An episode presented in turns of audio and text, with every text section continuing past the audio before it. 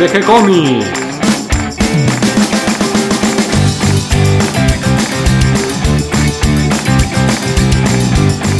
Muy bienvenidos a un nuevo episodio de G-Comics, el podcast donde hablamos de todas las técnicas necesarias para realizar un cómic, cómo dibujar un manga y todo el conocimiento requerido para dibujar esa historieta que tenemos dando vuelta en la cabeza. Mi nombre es Gonzalo García y mi intención y la de todos los que hacemos G-Comics es colaborar con aquellos que estén interesados en avanzar, en progresar, en mejorar en su formación como dibujante de cómics. Y hoy, día viernes, por suerte, me acompaña Catalina García. ¿Cómo estás, Cata? Muy bien, ya entrando en el fin de semana, muy ansiosa por la charla que vamos a tener hoy con Mario Borkin sobre un tema muy interesante. Sí, con Mario estábamos dando vueltas a ver qué tema elegir para el día de hoy. Nos decidimos por un tema un poquito más general, la escuela de Marcinel. Hay dos grandes escuelas en la BD, en la historieta franco-belga, y vamos a hablar de una de esas escuelas y sus representantes. Y el gran maestro de la escuela de Marcinel, que desde mi punto de vista a veces un poquito olvidado, que es Gille, gran dibujante, gran maestro, gran persona. Vamos a hablar un poquito de todo esto y eh, Mario nos va a contar un poquito el recorrido del estilo de la escuela de Marcinel. Pero antes de que vayamos a la charla, recuerden que tenemos un botoncito en nuestro sitio web de gcomics.online donde dice Patreon y aquellos que quieran colaborar pueden hacer un clic ahí y colaborar con su monedita que nos va a ayudar a sortear un poquito todos los gastos que implica todo este trabajo que hacemos para compartir historietas, cómics, manga que pueden leer gratuitamente en nuestro sitio web, además de los contenidos del podcast, de las notas del blog y los videos de Diego Arandojo que subimos todos los viernes. Hoy que vamos a subir. Hoy subimos un nuevo video que es la segunda parte del capítulo de la semana pasada de Jorge de los Ríos, si no me equivoco, que, que está contando sobre el proceso de dibujo. Muy interesante, muy lindo. Ya me estoy quedando sin videos para subir porque hay muchos trailers y muchas cositas que él fue subiendo para adelantar y, y bueno, me cuesta encontrarlos. Vamos Diego, entonces hay que grabar más videos. Además también hay otra pestaña que se llama recursos donde van a encontrar el contenido del sitio web, de los podcasts, las notas, acomodadas de acuerdo a los temas en que podemos dividir el proceso creativo de la historieta. Por ejemplo, la idea, el guion, el dibujo, la narrativa gráfica, el letreado, la tinta, el color, bueno, un poquito todos los pasos necesarios para realizar una historieta. Ahí vamos ordenando, donde también figuran los libros que vamos compartiendo. Son libros realmente muy valiosos, de grandes maestros, la mayoría desconocidos u olvidados, que vale la pena recorrer y que si bien están generalmente en otro idioma, como puede ser inglés o francés, solo con ver los dibujos uno aprende. Y si además uno tiene la posibilidad de escarbar un poquito en los textos y entender qué nos están explicando, tanto mejor. Así que bueno, todo esto van a encontrar en el sitio web de gcomics.online y ahora si les parece, acompáñennos a la charla con Mario Borkin. Dale, vamos.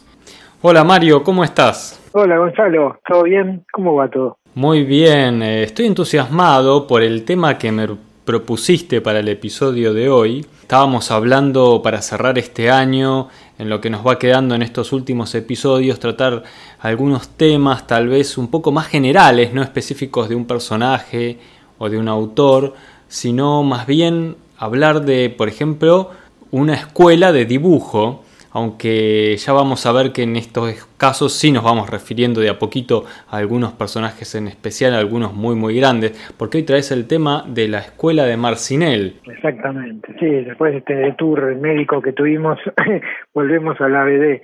Eh, sí, es interesante porque Viste, el concepto de escuela, uno en general siempre lo asume como la, la, estructura formal de educación, ¿no? Que todos tenemos. Pero en arte también tiene el concepto de como el legado o la influencia ¿no? que tienen los artistas sobre otros artistas a su vez y que, sirve como una estructura de formación y que a veces hasta termina formando no una también una estructura formal de, de formación en base a eso, pero como que las dos cosas son importantes. ¿no? Entonces cuando dice la escuela de tal, a veces se refiere a la influencia y no necesariamente a una instrucción formal. Me parece que una historieta en particular, como es un arte que nació relativamente hace poco, digamos, por lo menos la moderna, eh, las escuelas de historieta también son una cosa relativamente nueva, ¿no? Y, cuando nace la BD casi al mismo tiempo que el cómic americano, muchos de los autores empiezan como, como autodidactas, artistas autodidactas, ¿no? Eh, qué sé yo, eh, los creadores de Superman, los de Batman, eh, mismo, eh, no tenían una, una, formación formal en, dibujo, pintura, otros sí, pero lo que sí era cierto es que hasta ese momento nadie sabía cómo hacer eso, porque era un, una técnica relativamente nueva de narración, ¿no? Sí, era un formato de, de narración, la historieta, que todavía no había terminado de cobrar toda su forma y todavía mucha experimentación, mucha búsqueda en los autores, que como vos decís, algunos tenían una formación académica y muchos venían de otras ramas o eran autodidactas. Sí, tal cual. Y por otro lado, otra cosa que, hay que, que no es menor y que a veces nos olvidamos es que eh, la historieta es un arte mixto, digamos, entre la, digamos, el grafismo, la pintura y la, la narrativa, la, eh, la literatura, pero en realidad se parece más a la literatura porque no se mira, sino que se lee. Este, el, el medio de distribución es el mismo medio de los libros, entonces ahí eh, la figura que también es importantísima para, digamos, de alguna manera anclar o, o generar el lugar geográfico de una escuela es el editor. Sí, Vamos el editor este y caso, la publicación en sí en este caso. Porque contame un claro. poquito, ¿qué escuelas tenemos en la BD? ¿Qué grandes escuelas? El, gran maestro de la BD eh, europea es Hergé, ¿no? Que con la aparición de Tintín en el 29, digamos, este, él sienta como las bases de, una nueva forma de contar las cosas, donde realmente él influencia a, todo lo que vendrá después. Entonces es el, el gran este el gran aporte. Llega, recordémonos que Tantan aparece primero en, en un diario y después empieza a ser publicado en Francia, ¿no? Con Casterman, con, cuando ya empieza a, agrupar los, las historias. Eh, pero al mismo tiempo en Bélgica llegaba lo que había empezado a formarse también en Estados Unidos. Entonces, eh, mismo como Orgesen, son influenciados por los, los, primeros cómics americanos. Eh, una de las primeras publicaciones belgas así importantes, de, de gran tirada, a pesar de que al principio era bastante de pobre calidad es eh, y es uno de los hitos en, en, la creación de la BD europea es la aparición del Journal Spirou, ¿no? La revista Spirou en el, el 38, que es bastante después que apareció Tantam. Que se convierte en la primer gran publicación de historietas. Exactamente, porque había otras, pero en realidad eh, uno de los principales editores en, en, en Bélgica eran los Dupuy, justamente tenían la imprenta en, un lugar cerca de, del distrito de Charleroi, que está en la parte en la parte francesa, al sur de, Bruselas, y mm, en un lugar que se llama Marcinel, que era como un barrio chiquitito, pegado a Charleroi, entonces la, la editorial Dupuy editaba ahí, y empieza sacando esta revista Spirou, que tiene publicaciones americanas, o sea, con personajes americanos, pero empieza a poner personajes locales.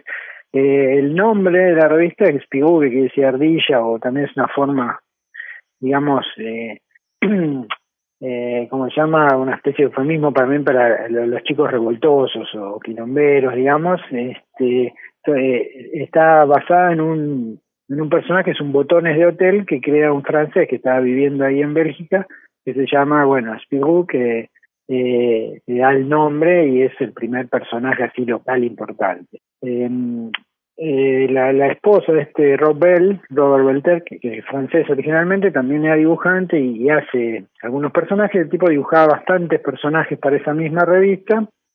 Y este y nada, digamos, es una de las primeras publicaciones así importantes dedicadas específicamente a, a la BD.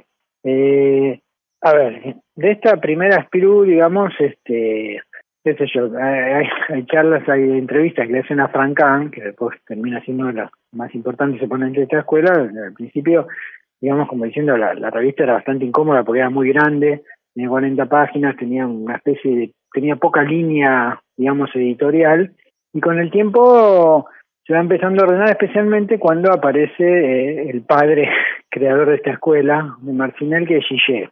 Claro, porque acá nos estaba faltando, ¿no? Nombramos eh, a un precursor como es Rob Bell de toda esta escuela, nombramos a Frank Kahn, pero nos estaba faltando el, el, gran motor de esta escuela de Marcinel, que, que lleva ese, sí. nombre por el lugar donde estaba ubicada la editorial y la revista, y, donde se arma este estudio que forma Gillet. Eh, ¿Quién era Gillet? Ya hablamos un poquito de él, pero recordanos quién era Gillet porque creo que junto a Hergé es uno de los grandes, grandes de la BD. Ese sí, uno de los dos padres de la BD europea. Eh, eh, hablar de dos escuelas también implica hablar de dos modos, de dos este, formas no solo de grafismo, sino de contar las cosas y hasta de, humor y de características y claramente la escuela de Marcinel está formada en todo sentido y, en el sentido más amplio de la palabra por Gillet. Gillet, como dijimos, era un tipo de formación, digamos, formalmente era mucho más preparado que Hergé, tipo que venía del arte en general, era escultor, era pintor, o sea que sabía dibujar y había tenido un entrenamiento formal en eso, era un gran admirador de Estados Unidos, un gran admirador de, digamos, del, del cartoon americano, de Disney especialmente, de la animación, y este, por supuesto era un gran admirador de Hergé, uno de sus primeros personajes se llama este Yo-Yo, es, es una copia de Tantán, con nariz, lo único, nariz puntiaguda, porque lo característico de esta escuela de Marcinel va a ser las narices, ¿no? A diferencia de, de Tantán que tiene una nariz muy chiquitita. Eh, y Gillet es un tipo que impone de alguna manera esa especie de, de, unión, ¿no? De lo que estaba haciendo Hergé con lo que venía de Estados Unidos. Y durante la guerra, eh, Robert Belter es, digamos, es enrolado y Gillet tiene que reemplazarlo haciendo Spigou. Y ahí es donde él empieza a cambiar la cosa, le empieza a dar otra identidad, mucho más divertido, crea Fantasio, a partir de ahí siempre fue Spigou y Fantasio, y eh, empieza a ser el hombre orquesta, porque porque hace Jean Ballardi, o sea, una, una historieta que es mucho más, digamos, de, la primera BD realista prácticamente, y empieza a cubrir todos los huecos que tiene el Journal Spirou en la guerra, ¿no? Especialmente 41-42. Porque hay que decir, hay que decir, antes que continúes Mario, que Gigi además de tener una buena formación artística, eh, era un dibujante de una gran habilidad y, velocidad. Eso le permitía una gran producción de mucha calidad y una gran flexibilidad en los estilos. Exactamente, y aparte eh, tenía una bonomía y un humor, digamos, que aparentemente no lo perdía nunca, un tipo realmente eh, de un espíritu increíble, eh, un tipo de muy bajo perfil, de una versatilidad, como decís, porque a él le interesaba mucho la vida de Santos, porque tenía una formación católica importante, entonces era capaz de dibujar la vida de Don Bosco y a viste, dos cosas, y con la misma versatilidad y, sin perder el humor. La verdad es, eh, es uno de los ejemplos más notables. Eh, eh, y creo que la escuela Marcinel se, se, parece a él por, porque él, bueno, él formó a todos los que lo siguieron, ¿no? pero digamos muchos de los defectos de la escuela eh, si Gillet hubiera hubiera seguido no se hubieran visto qué sé yo porque él era como decís un tipo tremendamente dúctil no capaz de adaptarse a distintas cosas. Y una de las cosas que después le critican a la escuela de Marcinel es que después todo se parece terminan todos como siendo copias de los primeros importantes pero lo real es que la escuela empieza con Gillet eh, después de unos traspiés en la guerra en el, con la liberación ahí empieza lo que se conoce como la escuela de Marcinel, porque es cuando explota, digamos, todo lo que Gillet empieza a formar. Especialmente en el 45, cuando vienen sus primer, su primera tanda de alumnos, que son tres, que él se lleva a vivir a Waterloo con él, y que son, digamos, se, se llaman el grupo de los cuatro, y que ya hablamos un poco también, que son Andrés Franca, tal vez su mejor discípulo, Maurice, Maurice de Beber, el que después hace Lucky Luke, y este Will, Will Maltate. Y esos tres empiezan la escuela, digamos, a él los, él forma personalmente y los, los, digamos, los talla a su manera. De hecho, no sé si te acordás, una vez se van a Estados Unidos los tres, o por lo menos dos de ellos, porque Will creo que no, pero, pero Maurice y, y, Francan se van con él a México y a Estados Unidos, y ahí es donde tienen el encuentro con, con Goscinny, ¿no? Claro, claro, sí, sí, que, que después más adelante Gillet también trabajaría junto a Goscinny en la revista Pilot, bastante más adelante. Bastante eh, más adelante. Algo que hay que marcar de la escuela de Marcinel, a diferencia de la, de la escuela de la línea clara, la escuela de Bruselas, la escuela de Hergé, es que eh, no solo hay una diferencia de estilo, sino también de la manera de abordar la BD. porque eh, en la revista Tintín eh, se busca más la obra de autor, o sea que el artista haga tanto guion como dibujo. En cambio, en la escuela de Marcinel, ya desde un comienzo, con este equipo de los cuatro, como vos decís, que, que, armó Gillet, el objetivo era un poco más el trabajo en equipo. Sí, yo creo que sí. De hecho, se ayudaban mucho entre ellos. Eh, Gillet fue el primero en, en lo grandioso de Gillet no solo que los formó, los hizo, los enseñó, sino que después los puso a cargo de personajes que ya tenían una importancia fundamental cuando los tipos eran muy jóvenes. Cuando viste Gillet se va por su viaje emblemático ahí a Italia, lo deja a Francán a cargo de Spirou y Fantasio. Durante muchos años, digamos, de hecho Spirou y Fantasio, mucha gente piensa que lo creó Francán, que fue el que le dio, digamos, el, el pero en realidad a Rob Bell no lo conoce nadie y que Gillet dibujó Spirou en una época mucha muy poca gente conoce. Le deja a Jean Ballardía de Pape, ¿viste? O sea, el tipo reparte todo lo que él estaba haciendo a, a, sus a sus amigos, o sea, después aparece Ubinón también, eh, y empiezan a formarse, digamos, camada tras camada de gente formada, digamos, por, por Gillet y por sus alumnos, ¿no? La segunda camada ya aparece Peugeot. Peugeot que es el dibujante de los pitufos.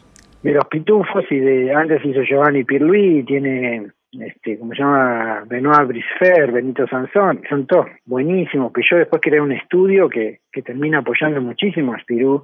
Eh, después que tenés Jean Robert con Bullet Bill, que es un fenómeno, y aparecen eh, Maurice Tillier, eh, ahora se me, se me escapan, pero bueno, eh, finalmente Walteri, eh, Goss, empiezan a crearse como digamos camada tras camada, ¿no? Claro, como generaciones de eh, alumnos de este maestro, de que, recibían la influencia de este maestro y de todo, todo este estilo y esta escuela que había formado Gillet. No nos olvidemos también que otro alumno eh, muy importante de Gillet fue Giraud, que... Eh, sí, posteriormente, claro, cuando él hace Jerry Spring, el ayudante de él era, era Claro, que también después es conocido como Moebius, pero que comienza sus primeros trabajos de ayudante de Gillet en Jerry Spring, como estás contando, y que después, cuando ya existiendo la revista Pilot, eh, Charlier está buscando un dibujante para, para este western que él quiere hacer, para justamente, tal vez en cierta manera, oponerle el peso a Jerry Spring, eh, en el primero que piensa es en Gillet, que era el dibujante de Jerry Spring.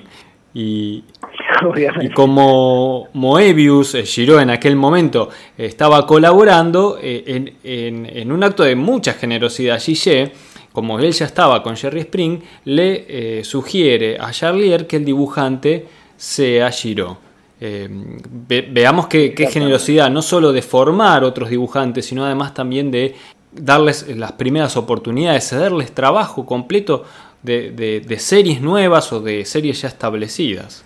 Sí, totalmente. Y bueno, y algo de eso se replica, porque después, digamos, los ayudantes de Francan, ¿entendés? Por ejemplo, Francan es el primer ayudante de, de pero después viene, qué sé yo, Peugeot como el primer ayudante de Francan y, y, y empiezan como a seguir los pasos del maestro.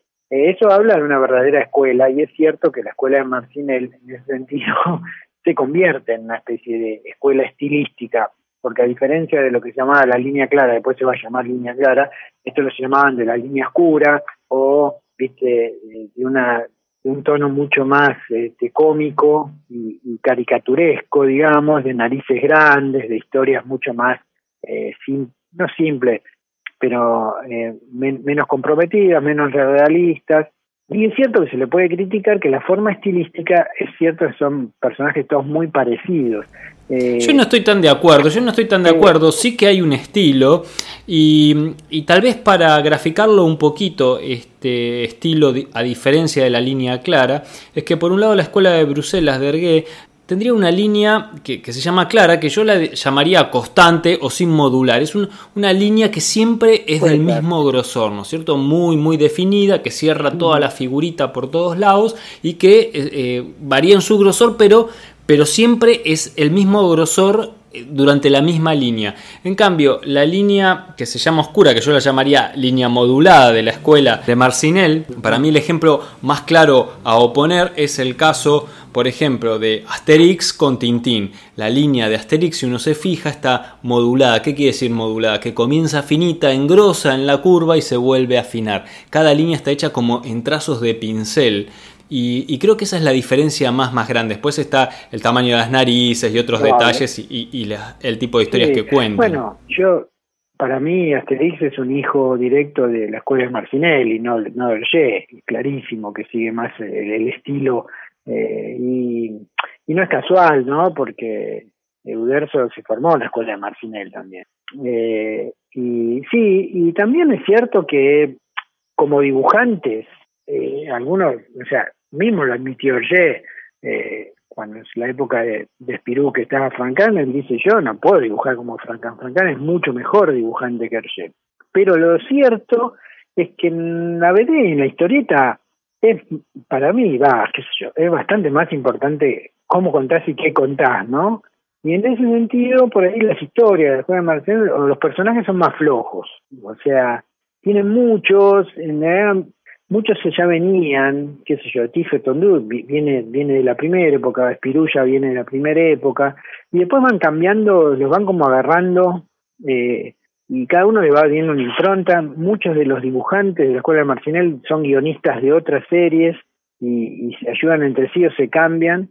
Y eso puede contribuir también a cierta uniformidad, que como vos decís, no, no, no es que sean todos iguales, eh, qué sé yo, yo no sé si es mejor y peor, yo prefiero verlos como complementarios, ¿no? Y, y, en una sana competencia de, dos estilos ligeramente diferentes. Uno le puede gustar a uno a otro, ¿viste? Como Marvel y la DC, qué sé yo, me gusta más DC, me gusta más Sergé, pero no, no podría decir nada de, la escuela de Martínez porque son geniales los tipos. Sí, además eh, ha habido una competencia que los ha eh, motivado a superarse y a mejorarse a cada uno de, estos grupos que, además recordemos que cada uno tenía como su nave insignia que era la revista que, en la que iban publicando, ¿no? por un lado la revista Tintín, por otro lado la revista Espirú. O sea que había una competencia por un público, por, por superarse en, la gráfica, en el estilo, en las historias, y eso creo que debe haber sido un motor muy potente para todos estos artistas. Sin duda. Yo, a ver, tuve cierta resemblanza de la escuela de Marcinel con el sistema Disney, ¿no? Eh, también en el buen sentido. Eh, y, y también, bueno, esos lugares tienen una línea, como digamos, marcada y una escuela de formación, eh, que a veces, bueno, puede llegar a hacer que coarte un poco las posibilidades creativas y qué sé yo. Y por otro lado, hay que reconocer que teniendo un editor, muchas de las cosas tampoco son culpa de los dibujantes, sino que, qué sé yo, que Dupuy debería poner como, ¿entendés? Dupuy que siempre quería hacer cosas para chicos, entonces es probable que Spirou tenía que ser como anteojito, ¿entendés? Una revista para chicos y no apartarse mucho de esas cosas. Trancan mismo dice que él inventó algunos personajes malos que les costó meterlo porque Dupuy no quería poner, digamos, personajes así siniestros, ¿no? O sea que han tenido también presión no solo de la censura en su momento, sino de que la propia línea de los editores eh, marca también a los autores. Y después ha habido crossovers, ¿no? O sea, mismo Francan se va a hacer cosas a, cuando se crea Jonathan Tan, cuando él deja eh, de hacer Spirou, hace una, una serie de Modesti Pompón, creo que lo hace con, con Le Lombard y muchos de los que empiezan en, en terminan en Tantán y así, se van cruzando y después por supuesto se nutren mutuamente. Sí, además después posteriormente cuando aparece la tercera pata de, de esta de este, de este gran eh, esta gran, gran tablero del dibujo de la BD, eh, cuando aparece la revista Pilot, eh, muchos dibujantes también colaboran en, la revista Pilot, que no sé cuál es tu opinión, pero yo la veo también muy, muy por el, por el lado de la escuela de Marcinel. Yo creo que sí, creo que Goscinny, bueno, Dupuy el que trabajaba con Dupuy era Trafontaine, entonces cuando eh, eh, los que manejaba Charlie Winon era él, eh, estaban con este lado de Spivou y cuando Goscinny llega a Bélgica un poco se pone a trabajar un poco con ellos y creo que Goscinny es más de esa línea, ¿no? Una línea más relajada, más más cómica. Yo creo que Asterix en ese sentido ha tomado lo mejor de la escuela de Marcinel y lo ha potenciado enormemente porque ningún personaje de la escuela de Marcinel puede llegar. O sea, el único personaje de BD que se le puede acercar a Tantán y competir con él es Asterix. Así que yo creo que le costó, digamos, a la escuela de Marcinel tener, porque Spigou para mí no está a la altura, qué sé yo. Lo lamento por los hay gente que no le gustará esto, pero no, no se pueden comparar. Ya están yendo a golpear a la puerta tuya, Mario, los, los fans de, de Spirú. No, pero pero fíjate, fíjate las ventas, o sea, fíjate cuánto, o sea, a ver, no hay con qué darle objetivamente. Eh, a Tantán lo conoce todo el mundo, Spirú algunos lo conocerán, pero no es lo no, Es cierto, y, además eh, recordemos que Hergé realmente siente por primera vez el, la competencia o, desbancarse de, su lugar de estrella absoluta cuando empieza a tener éxito Asterix. Asterix, sí, por otro lado, no es casual porque Hergé, Hergé se mete el mismo entre Cantán, es él, eh, lo crea el cero, eh, le pone toda su vida a eso. En cambio, Spivou ya empieza con un dibujante que no tiene nada que ver, lo agarra otro que lo sigue, lo va, es como una construcción colectiva del cual nadie es totalmente dueño. Y la historia va, se va agregando y va cambiando. Tantan tiene, eh, digamos, crece con Hergé y eso se nota. Eh, de todas maneras, las historias de Spirou son buenísimas, están re bien dibujadas, eh, hay cosas que están mucho mejor, y no, no es que esté mal contadas, los relatos son mucho más dinámicos, qué sé yo, tiene, tiene gags tremendos. Francan era un, genio, un genio realmente, y, está a la altura del G seguro. Bien, Mario, y para, para ir redondeando, hacia, lo, hacia los 80 hay como un resurgir, una revisión de todo este estilo de la escuela de Marcinel, eh, que se lo llamó también el estilo Atom. El estilo atómico, sí, o, Atom. Eh, sí, eh, que nosotros hablamos un poco también, que hay exponentes que han, tomado mucho y que algunos, de hecho, han aprendido con Gillet, eso para mí uno de los mejores es Yves Chaland, un francés que, que recupera un poco, incluso tomando las dos escuelas y haciendo una síntesis fabulosa, ¿no? Con Freddy Lombard y, toda esta escuela, digamos, este, renace en los 80, también renace la línea clara, por otro lado, ¿no? es como que se está re recuperando las dos primeras este, así motores de, la BD belga y, europea en general y sí, entonces aparecen tipos este, muy pesados. Bueno, nosotros siguiendo la línea clara nombramos Jacques Claire, este, Ted Benoit, eh, pero qué sé yo, la verdad que hubo muchísima gente que se inspiró en, en estos tipos, e incluso después en, la BD francesa tiene enorme influencia. Eh, yo creo que, lo que vos decís es cierto, Charlie eh, y, y de última, eh, digamos, abrevaron en esta escuela. O sea que todas sus creaciones son, son herencia ¿no? de esta escuela de Marcinel. Bien, influencias que siguen hasta el día de hoy en los nuevos artistas y como estábamos viendo que en los 80 se hace como un resurgir tanto de la línea clara como, como de la escuela de Marcinel, eh, lo que se hace es como una revisión de todo esto y se, se, definen más los conceptos y yo creo que ahí se los define como escuelas, ¿no? Aparece el nombre de línea clara, eh, empieza a denominarse eh, ya definitivamente a la escuela de Marcinel como una escuela y, a partir de aquí, bueno, con esta visión ya más clara y con toda la historia que viene detrás, las nuevas generaciones siguen, siguen aprendiendo de todos estos maestros, ¿no? Yo creo que acá, en esta escuela, el gran, gran maestro de Gillet, que no creo solo haya sido un gran maestro, sino además una gran, gran persona que formó a muchísimos artistas y que, vuelvo a repetir, le dio la primera oportunidad de trabajo eh, pongamos, por ejemplo, como caso el caso de, de Giro, que luego sería Moebius. Sí, sí, yo en ese sentido creo que una de las cosas dignas de remarcar, y que lo que mejor se puede decir uno en una escuela es eso, ¿no? La generosidad, la generosidad intelectual, la generosidad en todo sentido que tuvo Gillet, y eso haber impregnado a sus alumnos y al mismo tiempo que uno puede decir, bueno, la forma se fue pasando de lado a lado, también ese espíritu, ¿no? Porque yo veo cuando vos lees las cosas de la escuela de Marcinel, eh, cómo se ayudaban entre ellos, cómo se cubrían, cómo este cómo era una construcción colectiva, ¿viste? Debe ser un ambiente un poco como la revista Mat en sus orígenes o la EC, ¿viste? Eh, el estudio este de, de, ¿cómo se llama?, de Kurzman. Eh, lugares donde la gente se potencia, ¿no? Y puede lograr el máximo de creatividad por generosidad, ¿no? Sí, y, nunca mejor dicho, como en este caso, cuando un dibujante le da la mano a otro dibujante y se complementan y colaboran unos y otros para lograr una creación, una, una historia y, y en este caso además una revista y una escuela. Tal cual. Y por otro lado, uno puede decir que la, identidad también es importante, ¿no? El hecho de pertenecer a esa escuela y que las cosas se parezcan en ese sentido tampoco está tan mal, o sea, como que... Eh, porque a veces uno puede decir eh, la rigidez del coso, pero bueno, es una línea estilística que también le daba identidad, ¿no? Y pertenecer a eso me parecía bien, como acá puede haber sido, viste, lo, lo todo lo que mm, se editaba en Columba, que también tenía una, identidad característica, una línea editorial, porque a veces se pierde eso en el afán de decir, no, somos tremendamente creativos y, eso dispersa mucho la calidad cuando, qué sé yo, vos lees el Tony y tenía una, una identidad integral el álbum. Acá pasaba lo mismo con Espirú, con la revista Tantán, ¿no?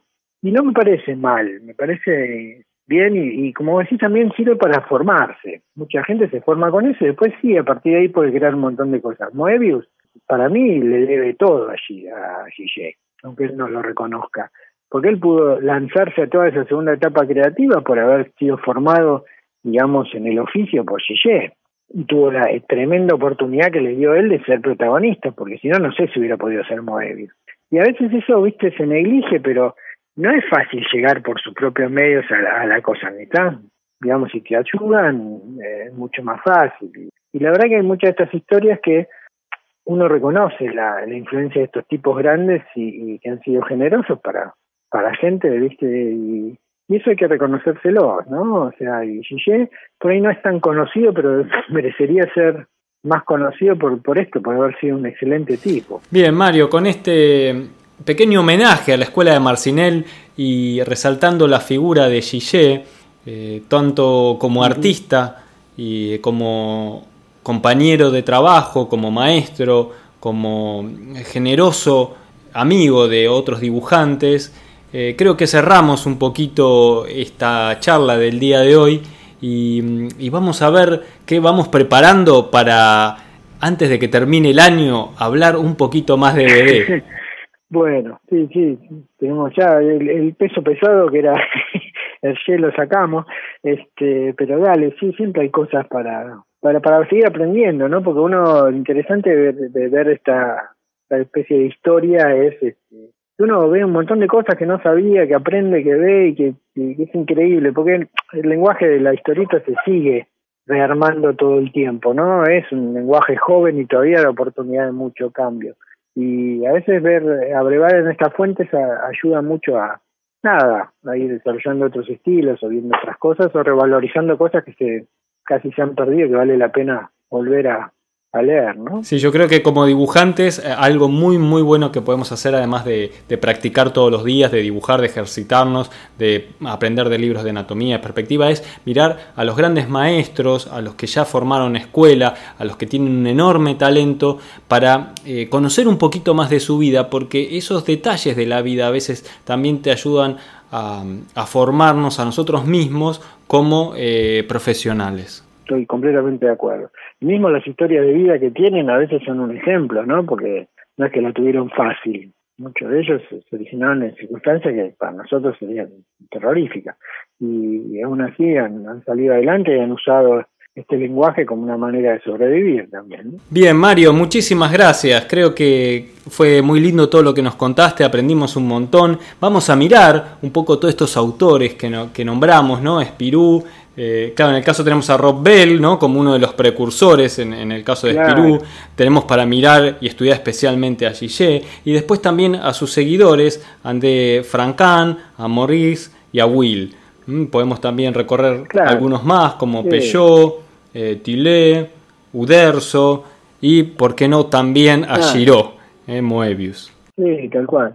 Y bueno, hay, hay muchas series que acá no llegan, pero Tiffet Andrew, que son series originales que hizo Will, ah, siguiendo a, a Diner, ¿no? Pero después tenés Las Túnicas Azules, que es casi como Luke y Luke.